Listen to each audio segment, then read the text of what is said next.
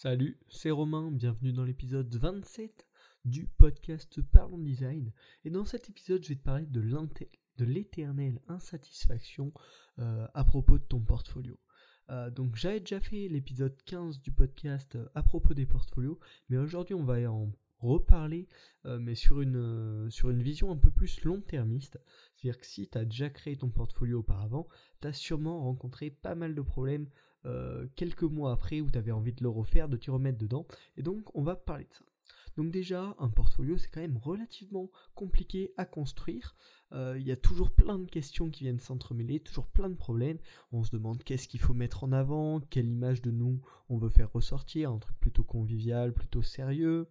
Euh, est-ce qu'il faut montrer toujours plus, montrer vraiment nos talents, qu'est-ce qu'on sait faire, ou est-ce qu'il faut vaut mieux rester épuré et faire un truc simple et efficace? euh, il faut aussi prendre en compte l'image personnelle. Euh, j'en parle vraiment souvent dans ce, podcast, mais le branding personnel, voilà, quel code on se fixe, quel code on suit. Et ça, c'est des problèmes euh, qu'il faut, qu'il faut résoudre au moment de la création du portfolio. Donc c'est de ça que je parle principalement dans l'épisode 15 du podcast. Mais en plus, le temps avance et donc il y a de nouveaux problèmes qui arrivent. Euh, donc au cours du temps, au cours des mois après la création de ton portfolio, des années, euh, il va évidemment y avoir des changements de tendance, des nouvelles tendances de design, de style, euh, des, nouveaux codes. Mais tu auras aussi également probablement des nouveaux projets à présenter, des nouveaux récits, des, nouveaux projets mais pas forcément web. Ça peut être par exemple, tu vois, mon podcast, j'ai dû le rajouter à mon portfolio. Voilà. Et donc peut-être des changements de modules avec des, un formulaire de contact que tu voudrais changer ou euh, une section que tu voudrais enlever pour la remplacer par autre chose. Et donc ça complexifie encore une fois la construction du portfolio, c'est-à-dire que même une fois que c'est fini, c'est quelque chose qui doit probablement changer au cours du temps pour s'adapter à ta personne et il nécessitera donc des modifications. Le problème c'est que si à chaque fois euh, que, tu, que tu changes un peu ta méthode de travail, que tu as des nouveaux projets à faire, tu refais ton portfolio, tu vas perdre énormément de temps et tu passeras euh, autant de temps à travailler sur ton portfolio qu'à travailler sur des projets qui te rapportent une expérience différente et probablement de l'argent. C'est donc très complexe et c'est euh, de cette partie dont je vais te parler dans ce podcast car il me semble que j'ai trouvé la, solution, en tout cas la solution qui va pour moi. Donc ça fait à peu près depuis 2013-2014 que je m'intéresse d'abord au design et euh, au développement et par la suite au design. Et donc j'ai compté, j'ai eu 4 portfolios. Tu vois, j'ai dû faire euh, allez, 4 euh, sites différents pour des clients et j'ai eu 4 portfolios. Bon bien sûr ma situation est encore plus critique on va dire parce que je suis jeune et parce que c'est pas, pas mon métier clairement. Mais euh, c'est très important et c'est pour ça qu'il ne faut pas que tu fasses la même erreur ou que tu évites de la faire.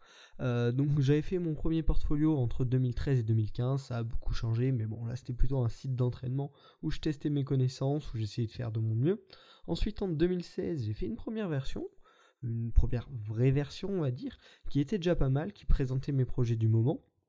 Et puis ensuite, euh, un an plus tard, je l'ai totalement refait encore une fois parce que ça me plaisait plus trop, parce que j'avais des nouveaux projets, des nouvelles idées. Euh, mais voilà, c'était compliqué. Et donc 2017, je termine et là je me dis non, en fait ça va toujours pas. Je vais encore avoir le même problème que j'ai eu euh, en 2016 à refaire suite 2015 et en 2017 à refaire suite 2016. Donc faut que je trouve une autre méthode, faut que je trouve une autre stratégie. Euh, parce que finalement, ce que je faisais à chaque fois, je créais des grandes pages avec de nombreuses choses qui allaient ensemble, mais qui allaient ensemble uniquement parce que c'était voilà justement un ensemble complet. Mais si on changeait une partie, on devait changer tout le reste, et du coup, ça foutait le bordel. Donc, j'ai tout repensé sous forme de briques en fait, euh, de briques qui s'imbriquent tout simplement dans mon nouveau portfolio. Donc, je te mets le lien en description si tu veux aller voir. Et donc, grâce à ce système de briques, j'ai pu euh, depuis euh, l'été 2017, effectuer des ajouts, effectuer des retraits de certaines parties, mais exécuter tout cela très rapidement et sans faire de refonte totale. Donc ce système de briques, en fait, c'est tout con. Enfin ouais, c'est pas vrai, c'est pas, sorcier quoi. Je te parle souvent de style guide euh, et de ouais d'images euh, personnelles. Donc j'ai tout fixé, toutes mes règles, toutes mes boîtes possibles, toutes mes configurations, tous mes tous mes types de textes euh, dans un style guide qui était également accessible via un lien en description. afin que quand j'ai une modification à effectuer, je suive exactement ces règles. Donc pour exemple, ça m'a permis quand j'ai créé le, podcast en septembre, octobre, je sais plus exactement, de rajouter une petite box qui suit tout à fait le principe du site et euh, de ouais oui du site de mon site perso euh, et de se fondre dans la masse tout à fait en suivant en fait les, règles basiques que je m'étais filé dans mon style guide et du coup j'ai pu faire ça en je sais pas même pas une heure créer la page euh, la page du podcast et le petit onglet on va dire sur la page principale du site vraiment très simplement tout simplement en suivant le style guide. Euh, donc si, si tu sais pas exactement ce que c'est un style guide, je t'en parle dans un précédent podcast, donc tu remontes, ça doit être vers le 20e à peu près. Et euh, c'est aussi un peu inspiré du component based design. Euh, je te ferai peut-être un épisode d'ailleurs là-dessus. Donc en fait, il y a tout simplement mon portfolio est découpé en multiples composants qui sont interchangeables très facilement, déplaçables, supprimables ou ajoutables très simplement. Donc finalement, si toi aussi tu veux te créer un système pour pouvoir modifier ton portfolio très simplement, euh, il y a quatre points importants à suivre. Le premier, c'est que ton portfolio reste épuré et sans superflu afin de pouvoir durer dans le temps et s'il y a des changements à faire, qu'ils soient faisables très rapidement. Ensuite, il doit être simple et moderne. Encore une fois, c'est un peu dans la continuité de mon premier argument, moderne, mais pour, pour tout simplement montrer que c'est quand même quelque chose de récent. Et simple, parce que sinon ça va être très dur de pouvoir ajouter et retirer des, cadres euh, sans, que ça fasse bizarre. Ensuite, le troisième point qui lui est vraiment important, c'est que tu dois créer en gros un système de, cartes cartes qui, vont englober chacune de tes parties, chacune des choses que tu souhaites présenter sur ton, portfolio, qui soient vraiment adaptables très simplement. Donc ça veut dire que ça doit être bien précisé euh, les marges, les tailles, la grille que tu vas utiliser, afin de pouvoir vraiment très simplement les recréer, recréer quelque chose qui suit exactement le style de ton portfolio entier. Et enfin, le dernier point très important, c'est de tenir à jour et vraiment de tenir mais excellemment bien euh, à jour, un style guide clair et précis euh, et de le suivre à la perfection. Pas faire d'exception, pas se dire ok là je décale un peu ma marge parce que là ça me va mieux, non.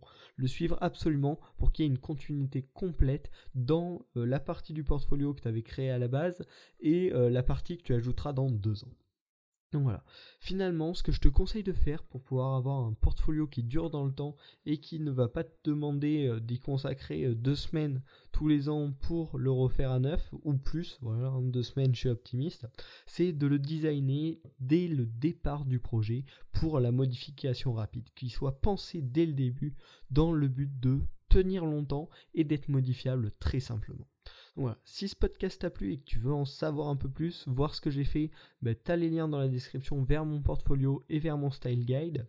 Euh, c'est voilà. Donc vraiment tout bête. En gros, pense le, projet de création de ton portfolio en un site qui doit te représenter bien évidemment, mais qui doit être modifiable simplement euh, et un peu intemporel.